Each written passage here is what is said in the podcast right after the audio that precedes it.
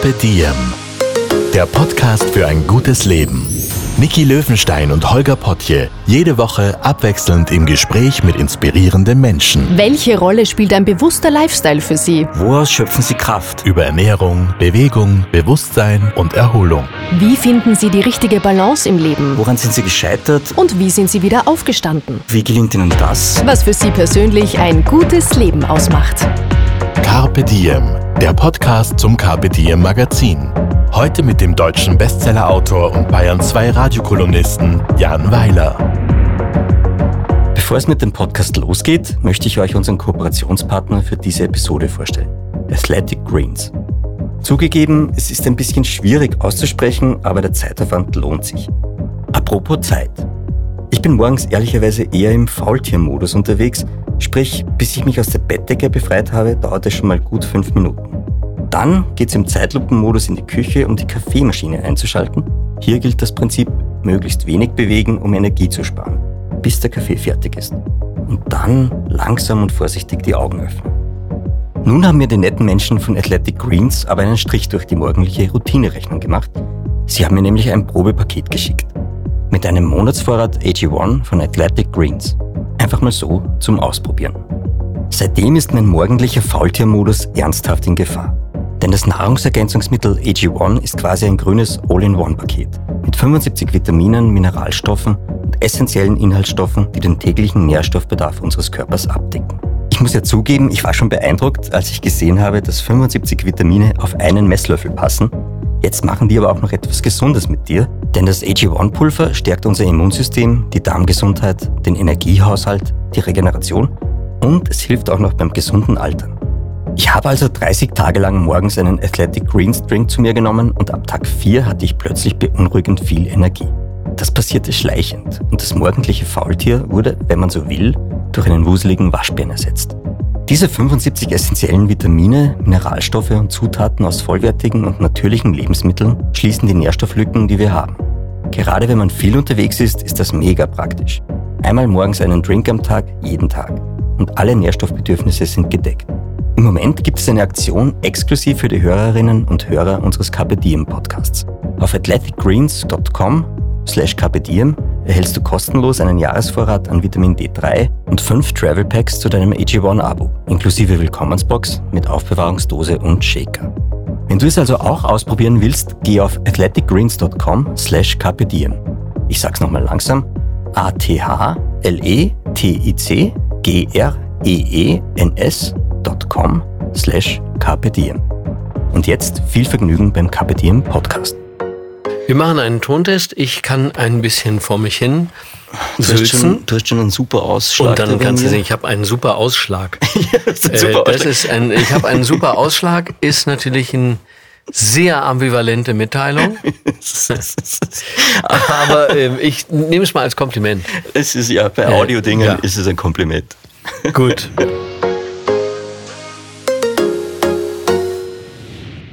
Hallo und herzlich willkommen beim Kapitieren Podcast, Jan.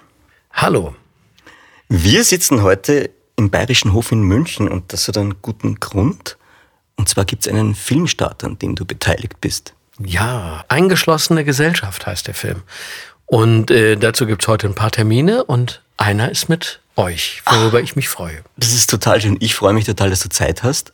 Eingeschlossene Gesellschaft, das war ja ursprünglich ein Hörbuch von dir 2018. Das wurde ja jetzt verfilmt. Und da drin geht es um zwei große Themen, nämlich Erziehung und Schulsystem. Kann man das so sagen? Kann man so sagen, ja. Lass uns mal am Anfang bei dir beginnen. Was wolltest du werden, als du klein warst? Ich wollte immer das werden, was ich geworden bin. Angeblich hat meine Mutter mal erzählt, so mit sieben oder acht gesagt, ich möchte später auf einem großen Stein im Wasser sitzen und schreiben merkwürdig. Also das mit dem Stein und dem Wasser, daraus ist nichts geworden, aber schreiben. Äh, ich wollte immer entweder Journalist oder Schriftsteller werden. Von klein auf. Das heißt, du hast immer. wahnsinnig viel gelesen, wie du klein warst. Ja. Und zwar Jack London. Und der war ja das. Der war ja eigentlich Journalist und Schriftsteller. Und ich habe diese Romane von dem, so Ruf der Wildnis und so, ähm, sehr stark wahrgenommen als, äh, als Reportagen eigentlich und nicht als Romane und wollte das immer werden und bin es dann auch geworden. Am Ende in der Rückschau glaube ich, ich war ein bisschen fantasielos. Ähm, jetzt in der Rückschau, wenn ich so sehe, ähm, was es noch für Alternativen gegeben hätte für mich, auch nicht reizlos. Also ich hätte mir auch vorstellen können, jetzt im Rückblick Schriftsteller zu werden oder Architekt oder Fotograf. Ne? Das sind noch so die drei Berufe, mit denen ich mich anfreunden könnte. Aber es ist nie dazu gekommen, weil ich eben als Junge angefangen habe zu schreiben und dann nicht mehr aufgehört habe. Und habe dann als Journalist angefangen, habe das ähm, sehr lange gemacht und war damit auch sehr glücklich und habe dann das Angebot bekommen, äh, einen Roman zu schreiben. Wollte das erst gar nicht, bin so überredet worden oder habe mich überreden lassen, sagen wir es mal so. Ähm, und das war äh, erfolgreich. Und dann äh, fand ich das so reizvoll und dann bin ich dann umgeschwenkt von der einen Art des Schreibens zum anderen. Wie erinnerst du dich an deine Jugend und deine Schulzeit? Weil das ist ja auch ein Thema im Film. Ich hatte einerseits eine sehr schöne Schulzeit, auch eine schöne Kindheit, aber eine schöne Schulzeit, weil äh, meine Schulzeit geprägt war von dem Vergnügen, ähm, das ich mit meinen Freunden hatte damals. Ich bin nur in die Schule gegangen, um da meine Freunde zu sehen. Und ähm, Schule selbst ähm, hat mich gar nicht so wahnsinnig interessiert. Ich war auch kein guter Schüler. Ähm, bin auch sitzen geblieben zwischendurch, weil ich ähm, nie so richtig wusste, was das soll. Also ich war einer von denen, die, die so gesagt haben, warum soll ich das und das lernen, das brauche ich sowieso nicht. Und ich war dann in der Schule gut in den Fächern, die mir nichts abverlangt haben, weil sie meiner, meinen Talenten entgegenkamen. Also in Deutsch war ich gut, in Philosophie, in Geschichte und so. Und ich war miserabel, miserabelst, äh, grauenhaftst äh, in allen Fächern, die mir was abverlangt hätten. Also in Naturwissenschaften und in Französisch und habe mich da auch nie engagiert. Äh, ich war ein ausgesprochen miserabler Schüler. Okay, das ist jetzt natürlich im Hinblick auf deine Kinder interessant. Wenn du dir die Situation mit der Schulzeit und den Lehrerinnen deiner Kinder ansiehst, was hat sich da verändert? Kann man da... Gar nichts. Ist es noch ähm, immer so wie früher? Ich, ich habe den Eindruck, ja. Äh, es ist immer noch so wie früher. Ähm, was mich auch immer wundert, weil die jetzige Lehrergeneration, die da was zu melden hat, die sind ungefähr mein Alter, so Mitte 50. Und ähm, ich hätte immer gedacht, dass die die Schule verändern. Ähm, machen sie aber nicht, sondern sie lassen sich so reinfallen nach ihrer Ausbildung in das System und in die Institution und machen das eben so, wie die anderen das auch schon gemacht haben. Ich glaube, dass das jetzt zum Ende kommt durch die Digitalisierung, weil es immer schwieriger wird, den Kindern zu erklären, dass sie etwas lernen müssen, was sie auch sofort googeln könnten. Da entsteht ein großes Erklärbedürfnis, sagen wir es mal so. Und äh, Schule wird es schwer haben in den nächsten zwei Jahrzehnten, ne? äh, in der jetzigen Form weiter bestehen zu können. Aber das ist den jetzigen ähm, Protagonisten dort, glaube ich, nicht richtig klar. Ich glaube, dass die, darf man nicht alle über einen Kamm scheren, das ist natürlich Blödsinn, aber ich glaube, viele von denen äh, gucken dauernd auf die Uhr und warten mit großer Sehnsucht auf die Pensionierung, damit sie das nicht noch mitmachen mhm. müssen, mhm. damit sie nicht diese blöde Digitalisierung und alles, was damit zu tun haben, irgendwie einbauen müssen. Die bibbern und zittern immer und sagen sich, oh, ich muss noch acht Jahre. Mm? Ähm, und ich glaube, dann ist es vorbei. Ja, das ist spannend. Also dieses Lehrerbild präsentierst du auch im Film Eingeschlossene mhm. Gesellschaft. Mhm. Jetzt sage ich einmal, wir schnappen uns die Wunschfee und sagen, okay, Jan hat einen Wunsch frei ans Rollenbild der Lehrer der Zukunft. Wie sollte denn das sein? Oder wie müsste man sich da selbst verstehen als Lehrer? Also, äh, wenn ich mal König bin, dann reformiere ich das Schulsystem dahingehend, dass das Schulsystem weitgehend auf Talentförderung zugeschnitten wird. Also, man schaut relativ früh bei jedem einzelnen Kind, was kannst du und was machst du gerne und worin bist du gut und fördere das nach Kräften.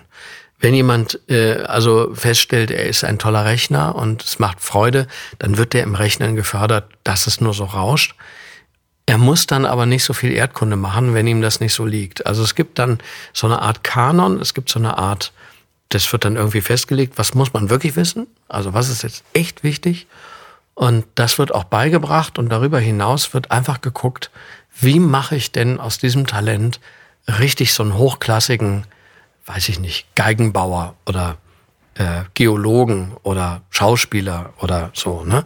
Ich meine damit dezidiert nicht nur so eine Kunst- und äh, Kulturförderung, das, das, es müssen ja auch nicht alle Sänger werden oder, oder so oder, oder Schriftsteller, sondern in jedem Bereich. Ne?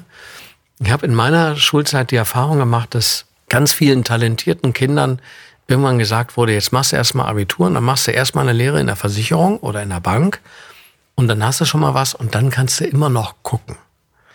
Und an dem Punkt waren dann viele Sport- oder Musikkarrieren für immer beendet, weil die Kinder dann so eingeengt wurden auf das, was vermeintlich für sie oder die Gesellschaft wichtig gewesen wäre, anstatt zu gucken, was für sie wichtig gewesen wäre. Ne? Das ist nämlich am Ende dasselbe. Wenn ich jetzt, ich kann der Gesellschaft viel mehr geben, wenn ich das machen darf, was ich machen kann und richtig gut werden darin, da gebe ich der Gesellschaft mehr, als wenn ich ein todunglücklicher Banklehrling bin, der halt eben keine Zeit mehr hat zum Klavierspielen. Also meine Vorstellung von Schulsystem wäre fördern, fördern, fördern, nochmal fördern und äh, alles andere ergibt sich. Also jetzt zum Beispiel bei mir, in meinem Fall mit Mathe, ich glaube persönlich, ne, man braucht, also Prozentrechnen braucht man, man braucht äh, Dreisatz, man braucht die Grundrechenarten. Das war's auch schon. Oder? Also ich brauche ich brauch Prozentrechnen relativ häufig mal. Ne? Dreisatz ist auch so gut. Um, so, und alles darüber hinaus äh, kann man doch denjenigen vermitteln, die da Bock drauf haben und die dafür glühen und die sagen, sie, sie finden, das gibt's ja, ähm, es, es gibt ja Menschen, die sagen, so eine äh, komplizierte mathematische Formel, so eine Struktur zu knacken, damit umzugehen, ist für die Kunst. Mhm. Ähm, und das finde ich wahnsinnig akzeptabel, solange nicht alle anderen dazu auch gezwungen werden. Und meine persönliche Meinung ist, ähm, Schule würde allen wahnsinnig viel Spaß machen, wenn das so wäre, wie ich das gerade beschrieben habe. Und deswegen setze ich alles daran, König zu werden und das dann einfach durchzusetzen. Wir hoffen auf Jan als König, zumindest für einen Tag. was natürlich auch damit schwingt, ist das, was ja auch den Beruf später betrifft, dass man eigentlich schauen sollte, unbedingt einen Beruf zu wählen, der einem Freude bereitet und nicht einen, der einem viel Geld bringt wahrscheinlich. Ähm, ich glaube, dass das eine ja zum anderen führen kann. Also wenn ich etwas mit Begeisterung und Talent mache und, ähm, äh, und darin und dann mit meiner Arbeit die anderen überzeuge, dann werden die anderen wahrscheinlich bereit sein, von sich aus mehr dafür zu bezahlen, als wenn ich etwas schlecht und ohne Begeisterung mache. Das ist einfach meine Überzeugung. Ich glaube, ähm, wir verbringen ja einfach wahnsinnig viel Zeit mit dem Beruf, mit dem sogenannten Lebensunterhalt. Mhm. Und wenn ich mein Leben unterhalte, indem ich etwas mache, was mir wahnsinnig gut gefällt, dann ist es doch für alle eine, es ist eine Win-Win-Win-Win-Win-Win-Situation. Wir sind in den Superlativen angekommen. genau, genau. Jetzt bist du aber auch Papa, also deine zwei ja. Kinder sind mittlerweile erwachsen, kann man sagen. Ja. Ja. Welche Erfahrungen oder Learnings hast du jetzt aus der Erziehung deiner Kinder eigentlich mitbekommen? Bah, das ist ein schwieriges Feld, weil ähm, ich ähm, nicht denke, dass ich da alles richtig gemacht habe und das hängt mir auch nach. Also ähm, es ist so, dass in so einem Künstlerhaushalt, die sind häufig nicht sehr strukturiert. Also äh, wenn ich jetzt äh, angenommen, ich wäre immer Bereichsleiter bei Siemens gewesen oder so und mit einem sehr klar getakteten Tag, wo man dann eben auch jeden Tag um 18.40 Uhr zu Hause aufschlägt und man weiß, um 19 Uhr wird dann gegessen und es gibt eine Struktur, an die die sich halten können. Das ist einfacher für die Kinder ähm, als in einem Haushalt, wo, wo der Vater entweder monatelang nicht da ist, weil er auf Lesereise ist und immer nur am Wochenende wiederkommt und dann dafür aber plötzlich sechs Monate immer da ist.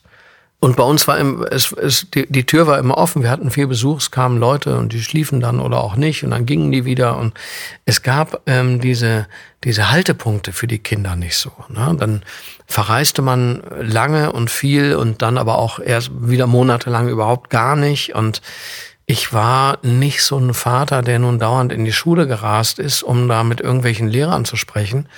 Das hat mich nicht so wahnsinnig interessiert. Ähm, und äh, für Kinder ist es aber zum Beispiel wichtig, dass die Eltern die Namen der Lehrer kennen. Dass sie sagen, das ist der Herr Müller, der macht Englisch und das ist die Frau Schulze, die macht Mathe. Das ist wichtig für die Kinder, weil die Kinder dann das Gefühl haben, dass Herr Müller und Frau Schulze eine Rolle spielen. Die sind wichtig, auch für die Eltern. Das ist wichtig auch als Wertschätzung den Kindern gegenüber, dass man weiß, mit wem die da zu tun haben. Mhm.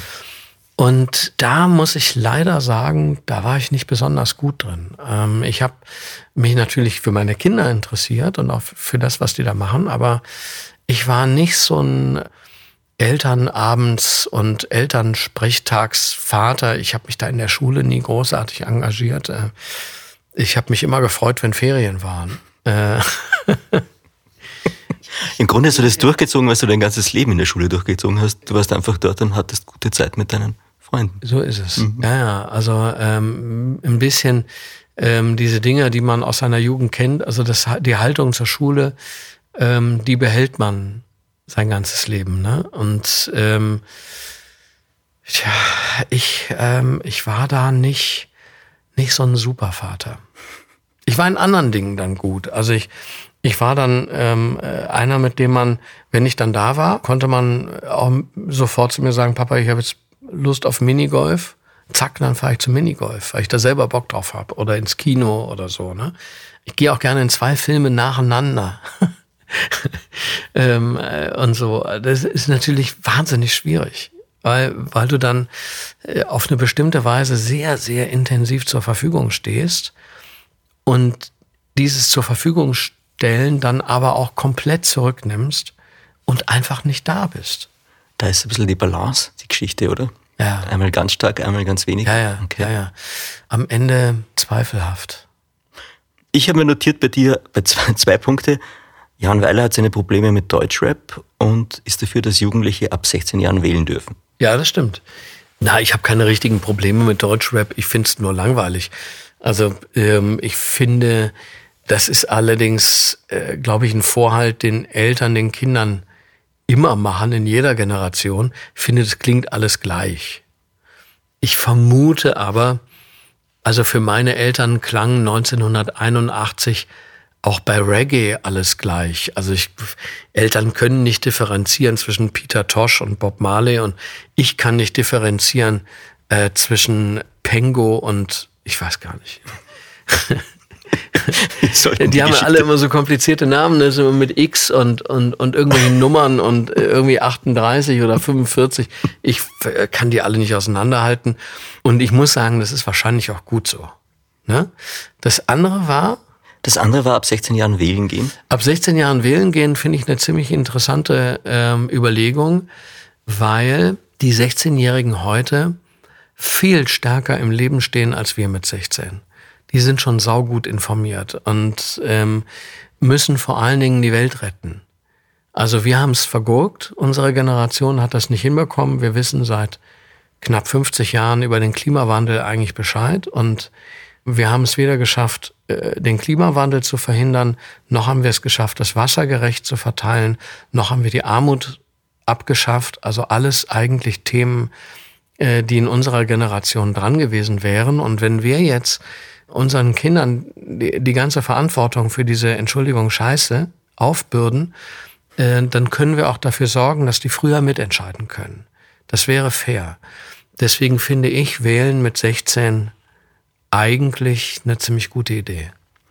Weil wir gerade beim Thema Weltretten sind und bei sozialem Miteinander, das bei uns auch eine Säule ist im Podcast. Du hast einen großen Teil deines Lebens der Beobachtung gewidmet in deiner Kolumne Mein Leben als Mensch. Mhm. Hast du den Blick auf deine Familie und den Alltag fokussiert? Kann man das so sagen?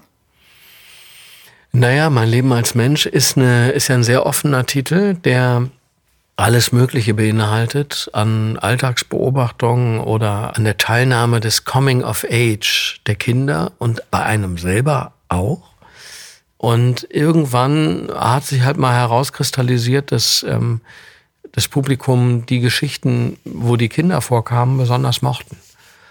Ähm, und so entstand dann das Pubertier. Ne? Das Pubertier ist ja eigentlich diese, das ist ja eigentlich, äh, das sind das ja Kolumnen, die im Rahmen äh, dieses Mein Leben als Mensch Projekt entstanden sind und dann eben da raussortiert und in ein Buch gebunden wurden. Und dann gab es davon noch Fortsetzungen. Aber mein Leben als Mensch ist mehr als die Kinder oder ich. Das ist eigentlich so alles beinhaltet auch Beobachtungen über den Gang zum äh, Glascontainer oder so.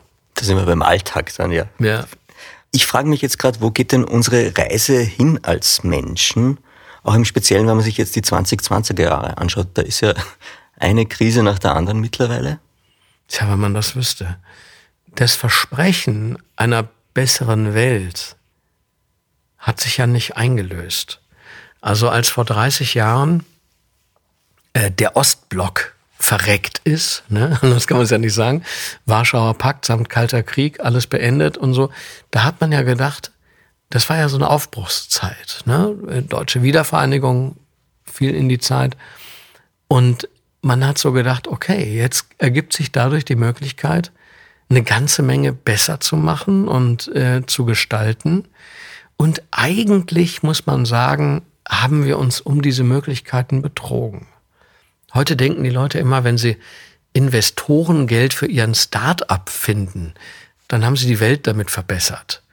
Das ist natürlich alles Blödsinn. Ne? Also die haben einfach eine, früher hat man gesagt, die haben halt eine Geschäftsidee und gucken, wo sie Kohle auftreiben. Heute wird das alles immer so hochgebraten zu so einer Art ähm, äh, Weltrettungskampagne, ne? wenn irgendjemand, äh, weiß ich nicht, äh, ein neues Porzellan auf den Markt bringt.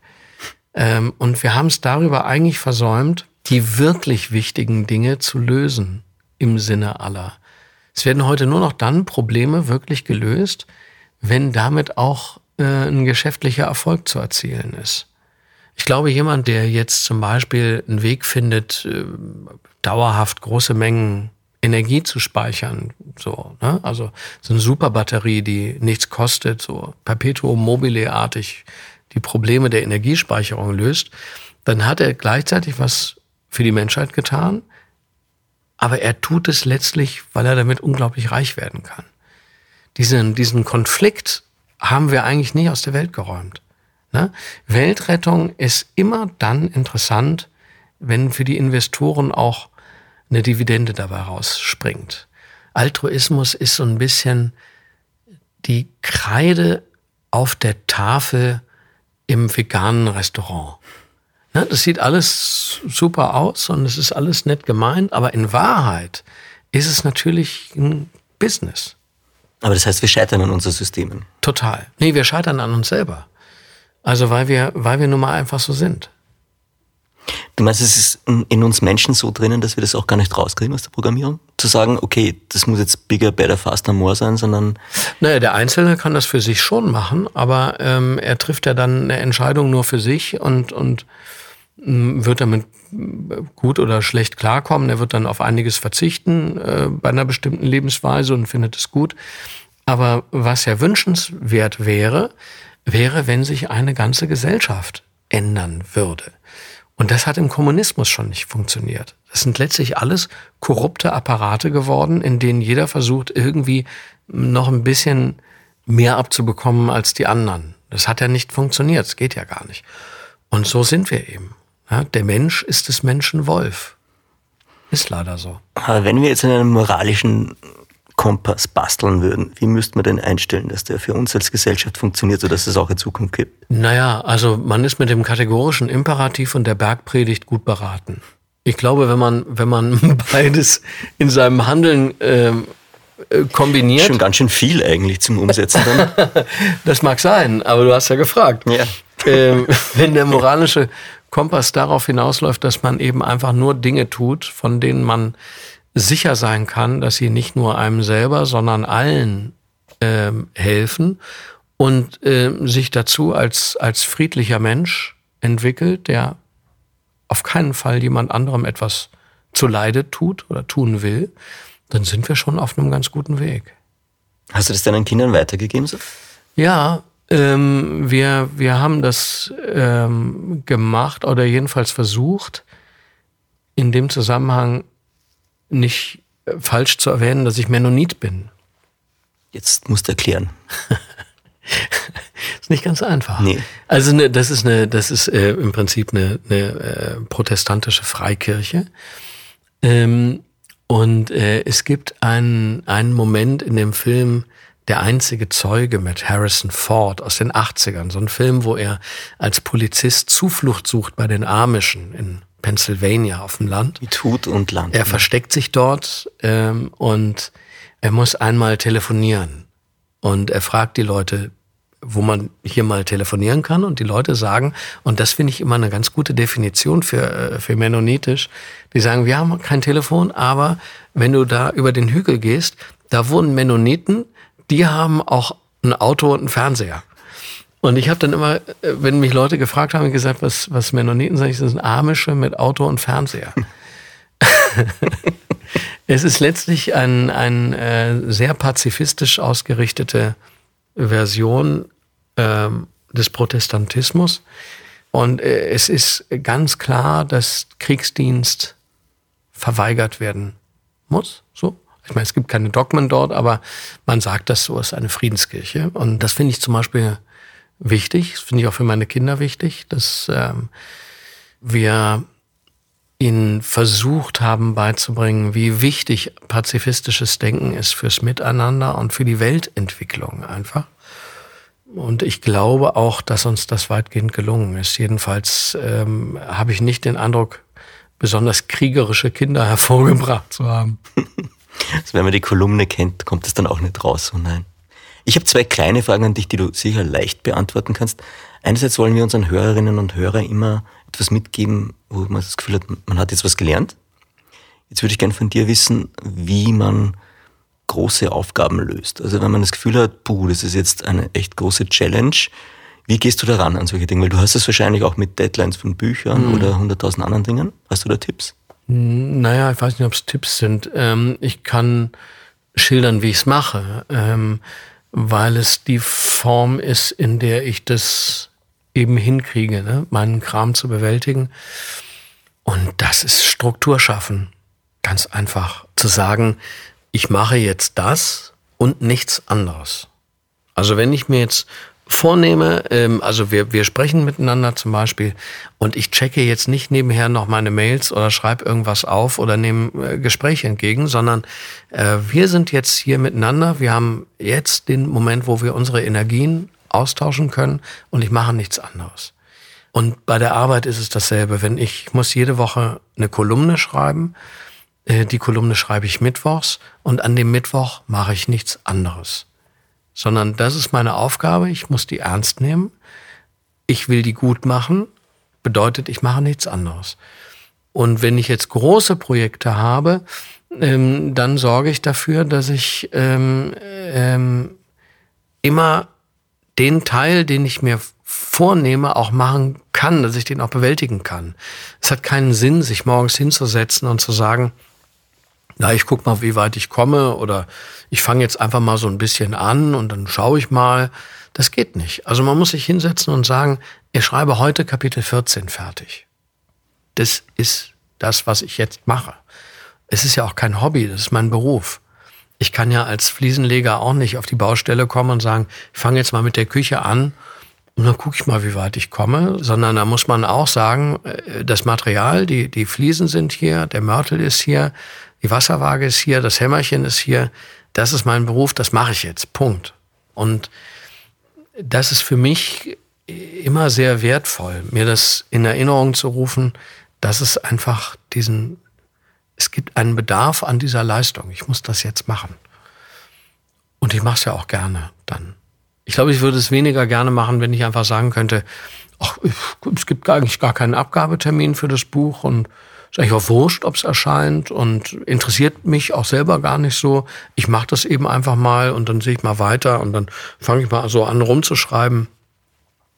Da betrüge ich die anderen um meine Arbeitsleistung und um mein Talent. Das äh, fokussiert sein oder das eine Aufgabe ernst nehmen gehört nun mal dazu. Die nächste Frage, die da kommt, ist eine wichtige Lektion, die du im Leben gelernt hast bis jetzt. Boah. Blick geht nach oben. Blick geht aus dem Fenster. Mhm. Ich habe gelernt von einem Polizeipsychologen, dass wenn Leute in Gesprächen so zum Fenster oder zur Tür gucken, ne, das sind Fluchtreflexe.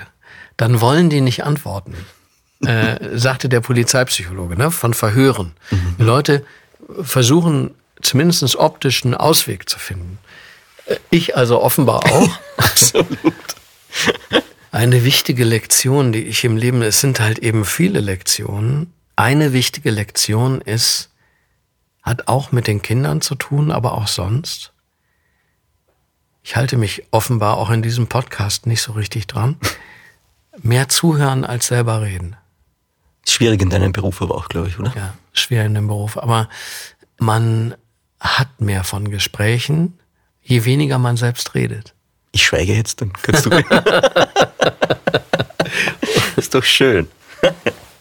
Ich habe ein Zitat von dir da. Die wesentlichen Entscheidungen unseres Lebens sind nun mal gefallen und das Leben ist dann oft nur noch Wiederholung. Und da sind wir beim Thema in Würde altern. Mhm. Und die Sache mit dem Älterwerden, wie gehst du die an? Du hast auch einmal gesagt in einem Interview, ich fühle mich total jung, nicht älter als Ende 30, Anfang 40. Mhm. Wie geht's dir damit? 54. ähm, mir geht's blendend. Also mir geht's im Moment tatsächlich besser als in den vergangenen 20 Jahren. Ich bin unfassbar gesund. Ich hatte aus irgendeinem Grund mal letztes Jahr so eine, musste ich in so eine Röhre geschoben werden und der Radiologe sagt hinterher zu mir, Sie haben Bandscheiben wie ein 20-Jähriger. Das ist ein schönes ähm, Kompliment. Ja, wahnsinnig. Ähm, ich bin irrsinnig gesund, gerade im Moment. Ich habe vor einiger Zeit angefangen, mehr Sport wieder zu treiben, mich einfach wieder mehr zu bewegen. Ähm, ich war in meiner Jugend ein passabler Fußballer und ein ganz guter Badmintonspieler und ähm, dann mit den Jahren des Berufs ist es immer weiter verschütt gegangen. Ich habe dann irgendwann auch überhaupt gar keinen Sport mehr getrieben und habe mich so damit abgefunden, dass ich mich in so einen in so einen äh, in so einen Sack verwandle, in so einen Sitzsack ne, wie heißen die Dinger? Fatboy heißen die, glaube ich, ne? Wo man sich so reinplumpsen lässt. Ich war so ein Mensch gewordener Fatboy-Sitzsack. Ähm, und das ähm, bekommt einem mental auch nicht gut. Also das komischerweise, was sich im Körper abspielt, spielt sich in der Psyche dann auch ab. Man wird unbeweglicher im Kopf. Und ich hatte dann vor, ich muss mal gerade nachdenken, so vor anderthalb Jahren ungefähr oder vielleicht schon vor zwei Jahren, irgendwie das Bedürfnis, ähm, äh, und man äh, ganz froh, dass ich darauf gehört habe, das zu ändern. Also wirklich wieder richtig das zu ändern. Und habe angefangen, Sport zu treiben, nämlich Boxtraining. Ähm, und Boxen ist ein fabelhafter Sport für den Kopf, äh, weil man sich auf sehr viel konzentrieren muss. Das ist relativ anspruchsvoll. Ist ein bisschen wie Tanzen lernen. Also es ist wie so Standardtanz lernen. Mhm. Äh, man muss äh, mit den Füßen, mit den Schritten auffassen. Man muss die Knie beachten. Man muss die Hüfte beachten. Man muss den Oberkörper aufrichten. Man muss richtig atmen. Man muss in der Boxstellung bleiben. Man muss äh, an die Deckung denken. Man muss an wahnsinnig viel denken. Äh, und das tut mir wahnsinnig gut. Und außerdem gehört zu dem Boxtraining dazu, dass man an der Ausdauer arbeitet, dass man an der Fitness arbeitet, dass man mit Gewichten arbeitet und beweglicher wird. Und ich bin heute beweglicher und gesünder und im Kopf schneller als vor fünf Jahren, als auch vor zehn Jahren. Aber da muss man einen großen Schweinehund überwinden, glaube ich, bis ja. man zum ersten Mal Boxtraining geht. Ja. Man, äh, vor allen Dingen, ähm, also wir schreiben alles auf ähm, dort also wie sich der Körper und wie man sich selber so entwickelt, also wie viel Gewicht man heben, also es ist, schließt Gewicht, so Deadlifts und, und sowas mhm. alles mit ein. Und das ist schon erstaunlich, wie sich das entwickelt. Ähm, ich äh, ich werde immer stärker und immer beweglicher. Und das ist merkwürdig, weil ich ja gleichzeitig immer älter werde. Und normalerweise ist es ja umgekehrt. Äh, man wird älter, immer weniger beweglich und immer weniger fit und auch vielleicht ein bisschen schwächer. Und bei mir ist es genau umgekehrt gerade. Und ich finde das ein Wahnsinnsprozess. Ich freue mich auch darüber. Absolut, es klingt total toll, ja. ja. Ich, ich hätte jetzt noch die eine Steigerung für dich. Es gibt ja die Disziplin, wo du eine Runde boxt und dann eine Runde Schach spielst. Ja, ja, dann genau. Eine Runde. Ja, ja, ich, ich habe das gesehen. Step. Ich habe das, äh, ich habe das gesehen von so einem russischen Boxer. Ich glaube, es ist ein Russer oder ja. ähm, der dann also nach dem Sparring irgendwie sich dann hinsetzen muss und, und sich dann einfach eine Stunde äh, geistig konzentrieren muss. Aber das ist meine Erfahrung auch mit dem Sport. Es geht ja nicht darum, sich gegenseitig die Fresse zu polieren. Ne? Also ich mache gar kein Sparring. Also es geht um die richtige Ausführung der Bewegung und es geht ein bisschen um Tempo, um Körperbeherrschung, um äh, Koordination, um Fitness und das ist alles in diesem großen Paket drin. Finde ich super. Klingt total schön. Ich habe die Frage gestellt, weil ich eigentlich auf eine Gag-Frage hinarbeiten wollte, die jetzt aber völlig banal erscheint. Ja, raus damit. Denn ich würde gern wissen von dir, äh, zwei bis drei Dinge, weil du jetzt Erfahrung mit dem Leben schon hast, die man jüngeren Menschen mitgeben könnte, was man beim ersten Date auf keinen Fall machen sollte? Beim ersten Date? Mhm. Man sollte Blick beim ersten Date, äh, ja genau, man sollte beim ersten Date erstens keinen Endiviensalat essen. Weil Endiviensalat blöd ist. Nee, Frisee ist das, ne? Dieses, dieses zubbelige Zeug, dieses drahtartige zwischen den Zähnen. Äh, Salatzeug, das man auch nicht, das sieht auch blöd aus, wenn man es isst. Also man, dann sabbert man irgendwie über dieses Zeug, dann diesen, dieses Dressing auf dem Teller und es hängt zwischen den Zähnen. Es sieht richtig doof aus. Beim ersten Date also auf jeden Fall Dinge essen, die man unfallfrei in den Mund bekommt. Das ist mal das Allerwichtigste. Sitzt mal eine Stunde jemandem gegenüber, der, dem immer das Essen aus dem Mund fällt. Also das ist schon mal ein schlechter Move. Und ähm, äh, das Zweite, was man nicht machen sollte, glaube ich, beim ersten Date, ist über gescheiterte Beziehungen, die man vorher hatte, Auskunft geben. Also zu sagen, warum man an wem wie gescheitert ist. Übrigens genauso doof ist auch beim ersten Date zu erzählen, wie großartig äh, irgendeine Partnerin oder Partner war, mit der man vorher zusammen war, weil das nimmt dem Gegenüber äh, den Atem. Kommen wir auf einen anderen Aspekt deiner Geschichten zu sprechen, und zwar, ich habe das Gefühl, du reist wahnsinnig gerne. Also da ist schon eine Sehnsucht im Reisen. nein, nein, nein, nein. Wirklich? Ich hasse es. Nein. Ich finde Reisen schrecklich. Du also, bist in München und in Umbrien zu Hause. Ja, das stimmt. Aber äh, die Reise nach Umbrien ist keine Reise, sondern das ist ein ins andere nach Hause kommen. Ich kann Reisen nicht ausstehen.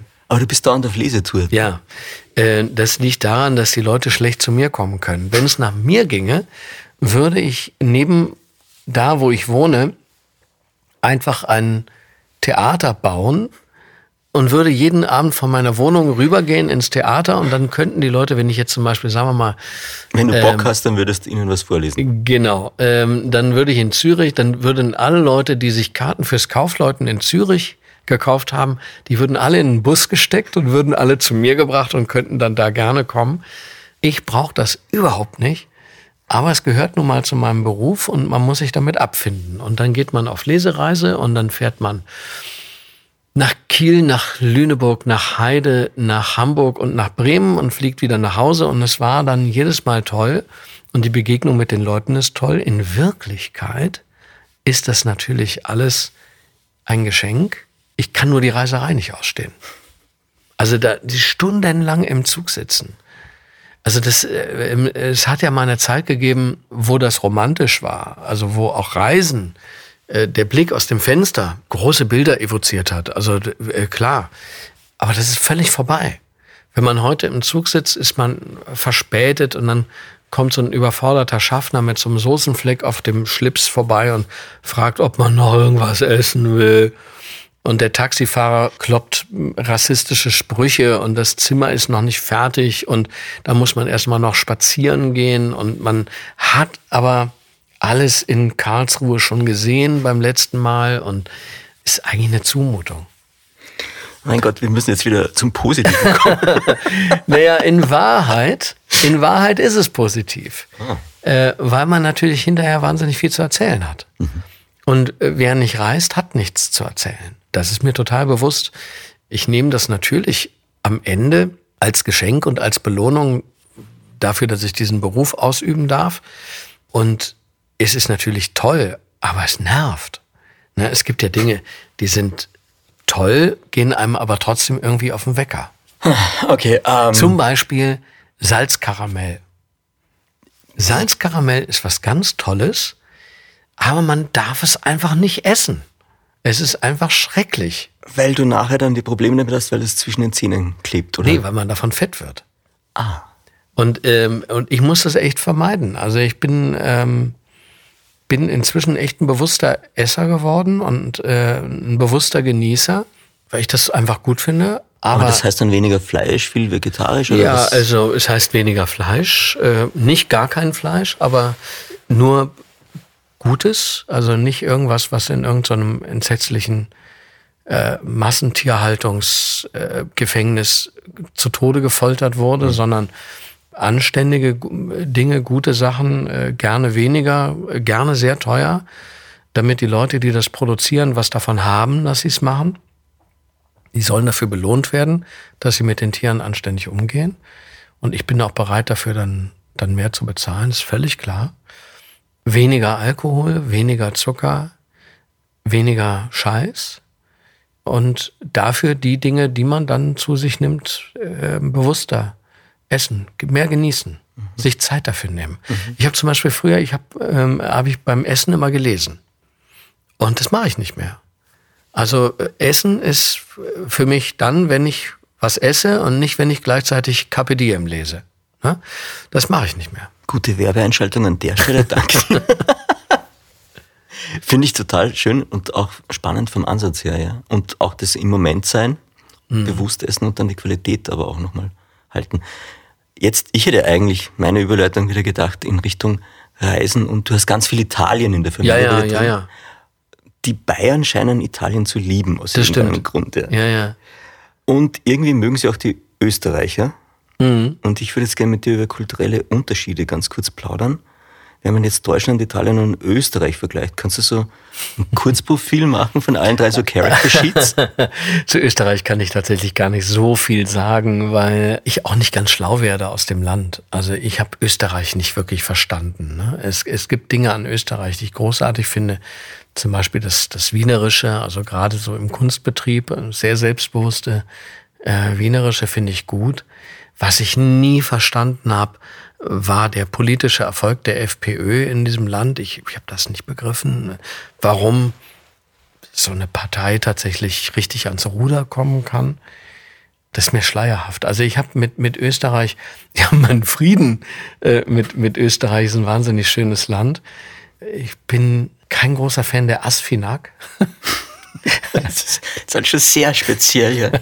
Also Asfinag ist die Straßenbaubehörde, glaube ich, und ja, ja, Autobahnen. Ja. Also ich eben, äh, die sind für mich immer, das sind immer die, an die ich immer extra nochmal Geld abdrücken muss äh, nachdem ich schon Geld abgedrückt habe, ne, also wenn man über den Brenner fährt, da muss man ja extra nochmal da bezahlen, was ich echt nicht einsehe. Ähm, aber äh, man muss damit leben.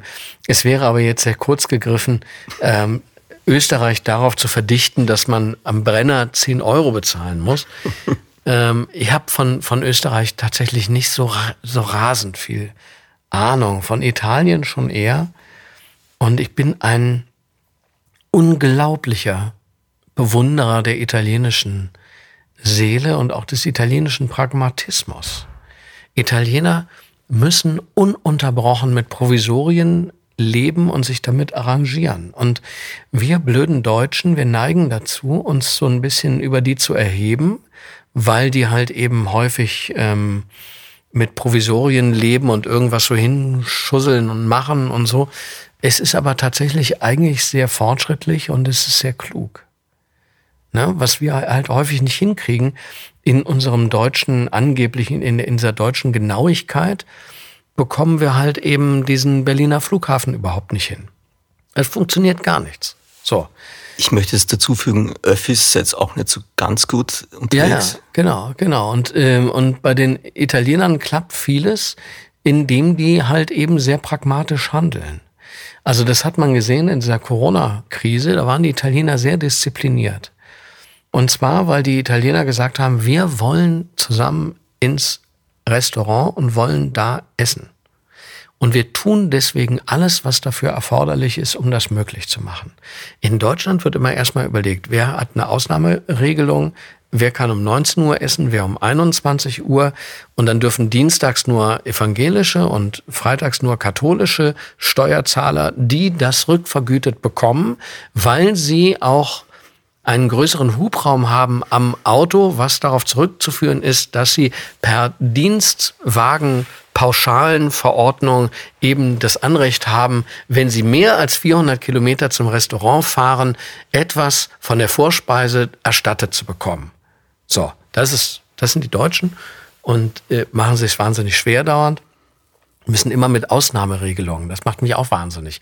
In Deutschland wird eine, eine Maut beschlossen, bei der die Leute dann, je nachdem wie groß die Motorisierung ist, das Geld einfach über die Kfz-Steuer zurückbekommen, weil die Maut sonst sowieso europarechtswidrig ist. So.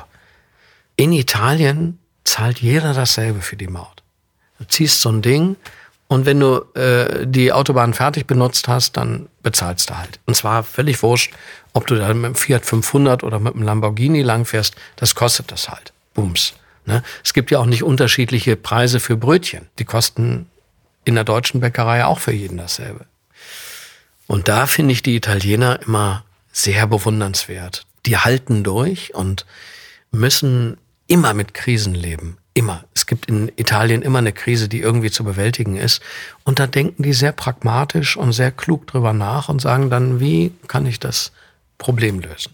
Ich finde es auch total schön mit dem Zugfahren, dass das so günstig ist ja, in Italien. Sehr. Mhm. Also ich finde Zugfahrten in Italien eigentlich auch tendenziell sehr angenehm. Ne? Mhm. Aber ich kann noch ein Beispiel sagen für diesen Pragmatismus, der mir wahnsinnig gut gefällt. Ich war in, in Deutschland auf Lesereise und in Mannheim stellte ich fest, dass ich das Ladekabel für meinen Rasierer zu Hause vergessen habe. Und dann bin ich in, in Mannheim in so einem Geschäft, so ein Rasierergeschäft.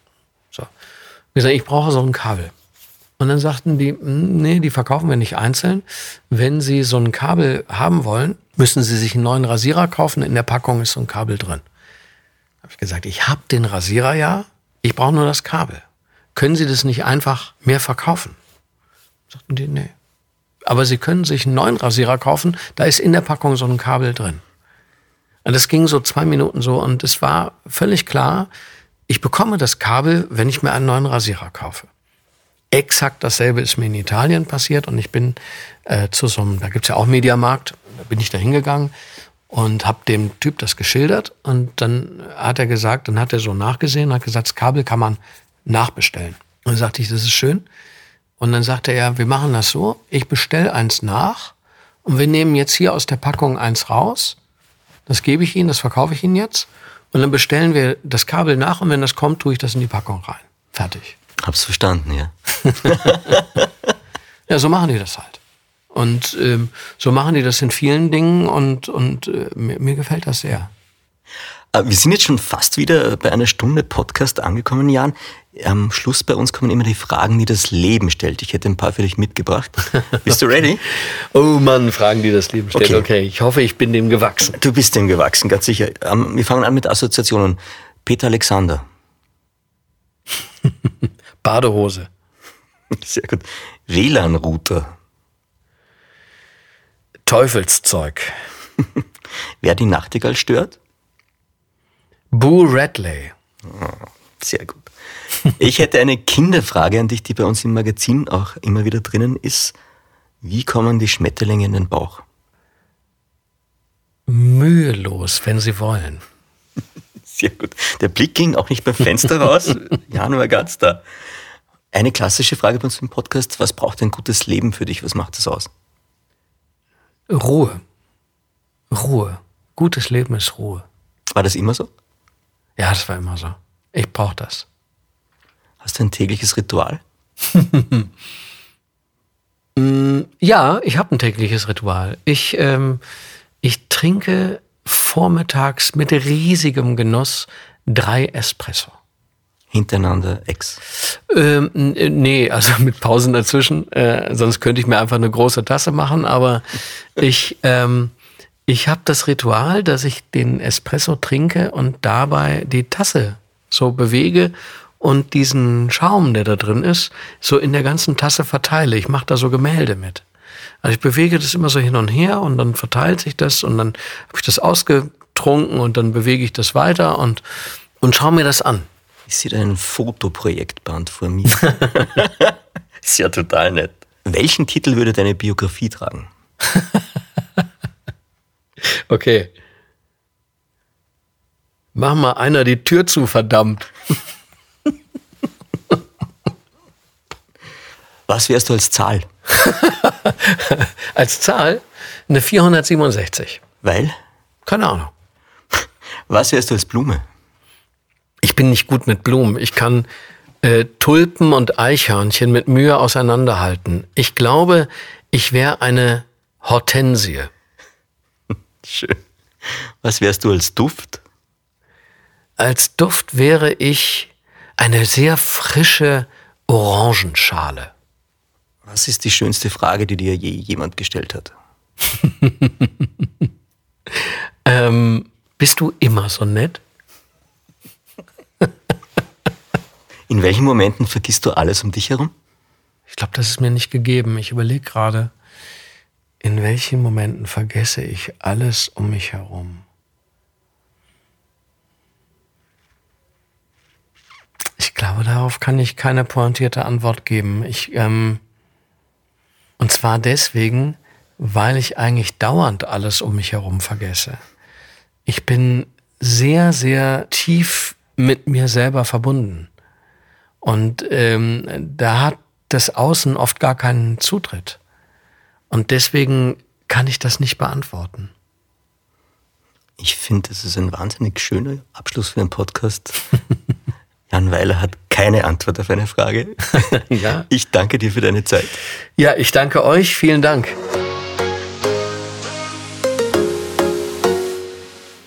Jan, wir sind im Off. Niemand hört uns mehr zu. Mhm. Ich habe dir was mitgebracht und zwar eine imaginäre Zeitkapsel. Mhm. Die steht jetzt da vor dir. Wir können da was reinpacken und dann schicken sie ins All und in 30 Jahren macht dir jemand auf. Was würdest du da reinlegen? Also äh, die, die Zeitkapsel richtet sich an die Allgemeinheit oder an mich selbst? An Wir können uns das jetzt aussuchen. Also, Wir haben noch die Chance. Okay. Magst du selber was schicken? Ähm, ich, ähm, es darf ja nichts Verderbliches rein. Das wäre Quatsch. Also Essen ist schon mal eine blöde Idee. Äh, ich glaube, ich würde eine alte Platte reinlegen. Im Moment wäre mir danach Harvest von Neil Young würde ich da reinlegen das Gesamtwerk von Hergé. Schön. Das Thema Struppi, oder? Mhm. Großartig. Ja, die nehme ich, die Zeitkapsel. ich habe da noch etwas mitgebracht und zwar ist das was zum Naschen. Ah, herrlich. Und ja. es ist ein Spruch drinnen. Genau, du hast gerade vorher erzählt, die sind aus einer Gegend, wo du ja auch eigentlich daheim bist. Ja, die, äh, die kommen aus der Nähe von Perugia. Äh, Firma heißt Perugina äh, in Umbrien und äh, das kenne ich. Äh, man kann das auch besichtigen und kann da so Chocolatierkurse machen und so Pralinen äh, Machkurse. Ich habe allerdings nie einen Platz gekriegt dort. Also das ist immer ausgebucht. Ähm, aber diese, diese wundervollen Baci-Dinger, die, die mag ich gerne. Ja, ja, man darf die eigentlich gar nicht essen. ist böse, aber äh, sehr lecker. Vielen Dank dafür. Sehr gerne. Liest du noch den Sprich, Spruch, wo der drinnen ist, oder ähm, äh, verzichtest du drauf und lässt es zu? Ist auch eine Möglichkeit. Ich lasse es zu. Du bist der Erste. Ich lasse es zu. Ich kann sagen, warum. Mach die Show kaputt. Äh, nee, okay. nee, ich, ich, ich, ähm, ich äh, mein Sohn mag die auch. Der hat gerade Corona und ich kann nicht bei uns zu Hause rein. Ich bin im Exil, aber ich kann jetzt bei ihm vorbeifahren und kann das vor unsere Wohnungstür legen. Oh, dann kriege ich sogar noch eins. Kann diese beiden vor die Wohnungstür legen, klingeln und wieder abhauen. Und dann öffnet er die Tür und dann sind die davor und er freut sich. Der, er hat dann mehr davon als ich jetzt bist zu gut für diese Welt. Das stimmt. Okay. Ich sage herzliches Danke. Danke auch. Bis bald.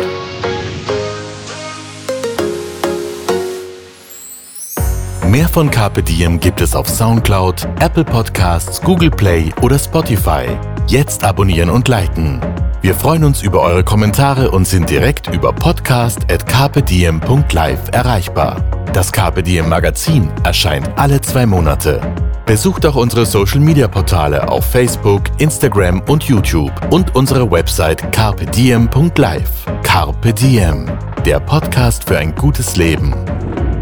Nächste Woche Niki Löwenstein im Gespräch mit Wohnwaggongründerin und Tiny House Entwicklerin Theresa Steininger. Wenn du mehr Sinn im Beruf suchst, mehr Gehalt willst oder bessere Arbeitszeiten, dann sagen wir, willst du, kannst du. Auf Karriere.at, Österreichs größtem Jobportal, findest du den Job, der wirklich zu dir passt. Außerdem findest du Tipps und Inspirationen für ein zufriedenes Arbeitsleben im Karriere.at Blog und im Podcast Wie du willst. Schau mal rein.